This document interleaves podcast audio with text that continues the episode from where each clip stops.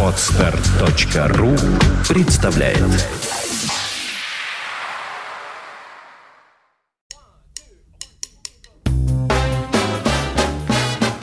Слушать здесь.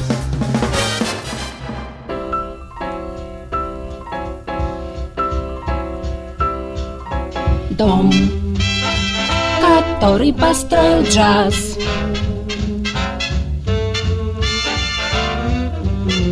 Сбоку.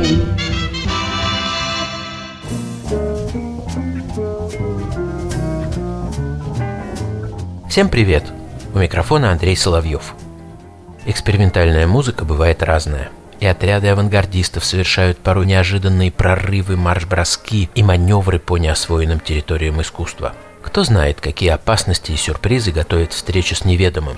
Может быть, поэтому авангардисты не расслабляются, не очень доверяют общественному мнению, а на окружающих производят впечатление людей воинственных, колючих и критически мыслящих. Но рано или поздно возникает логичный вопрос, а можно ли существовать на территории авангарда и при этом не становиться в оппозицию ко всему окружающему?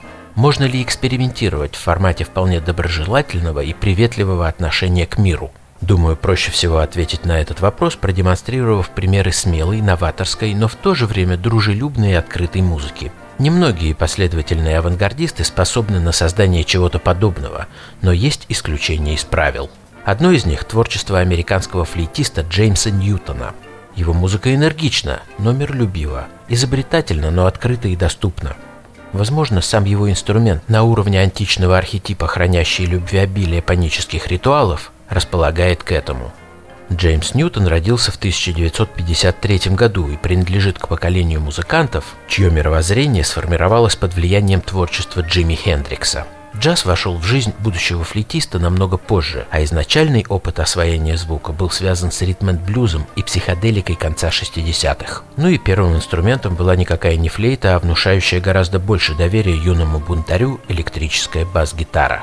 Первой серьезной джазовой группой, в которую попал Джеймс Ньютон, стал ансамбль Стэнли Кроуча. Сегодня уже мало кто помнит, что этот уважаемый журналист, критик и признанный популяризатор джаза когда-то был барабанщиком и даже руководителем собственного проекта. Обладая безупречным вкусом и завидным даром провидения, он открыл джазовому миру многих будущих звезд и оказал им поддержку в преодолении первых рубежей и барьеров, в начале 70-х бок о бок с Ньютоном у Кроуча играли Артур Блайт, Бобби Брэдфорд и Дэвид Мюррей. Это был потрясающий опыт общения с самыми яркими представителями чердачной сцены. Впитав самое лучшее, уже в конце 70-х Ньютон создает собственный проект, который впервые дал ему возможность раскрыться в полной мере. Сформированное им трио и сегодня многие считают одной из самых необычных комбинаций инструментов в истории джаза. В этот маленький и подвижный ансамбль, демонстрировавший удивительное многообразие тембров и красок, входили виолончелист Абдул Вадут, пианист Энтони Дэвис, ну и сам Джеймс Ньютон, разумеется. Будучи непревзойденным солистом-импровизатором, Ньютон уделял много времени композиции. В своих интервью он не раз признавался, что на него оказал огромное влияние метод создания произведений для большого ансамбля, изобретенный трубачом Бутчем Моррисом. В двух словах, эта техника оперативной композиции заключается в исследовании потенциала участников каждого проекта, а затем логичном и целенаправленном использовании их сильных сторон для формирования единого целого. В принципе, такой методикой пользовался еще Дюк Эллингтон, который виртуозно превращал не только достоинства, но и недостатки своих музыкантов в узнаваемые элементы фирменного стиля. Просто Эллингтон творил в более жестких эстетических рамках и не ставил спонтанность во главу угла – Джеймс Ньютон шел по этому пути уже в другое время и тонко использовал возможности коммуникации с коллегами по новоджазовому цеху. Thank you.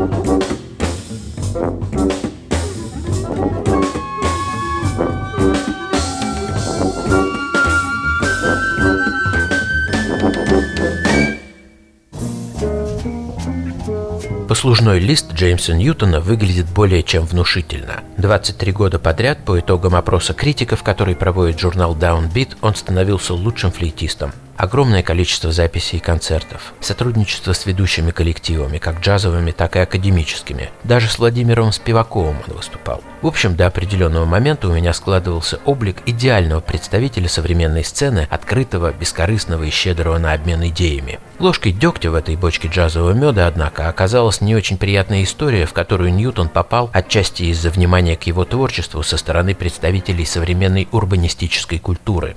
В 2000 году флейтист подал в суд на музыкантов хип-хоп группы Beastie Boys, которые использовали какой-то микроскопический фрагмент его соло в одной из своих композиций. Все знают, что многие электронные аранжировки выстраиваются из сэмплов и организованы как коллаж, составленный из того, что однажды уже было музыкой. Это проявление постмодернизма и отображение вариативной дискретности музыкального процесса. Поэтому обвинения в заимствовании, как правило, не имеют под собой никакой почвы. Неудивительно, что после двух лет разбирательства суд признал претензии Ньютона необоснованными, а Бисти Бой заделались несущественным платежом в размере тысячи долларов, которые они перечислили на счет компании ECM, владеющей правами собственности на спорные материалы. Вопрос был исчерпан, но детали судебного процесса получили широкую огласку, и осадок остался. Однако вернемся к музыке. Завершить этот выпуск мне хочется композицией с одного из самых загадочных альбомов Джеймса Ньютона «What a Mystery». Успех этой прекрасной пластинки можно во многом объяснить тем, что правой рукой Ньютона здесь был прославленный кларнетист Джон Картер, присутствие которого я вообще считаю знаком качества для любого экспериментального проекта.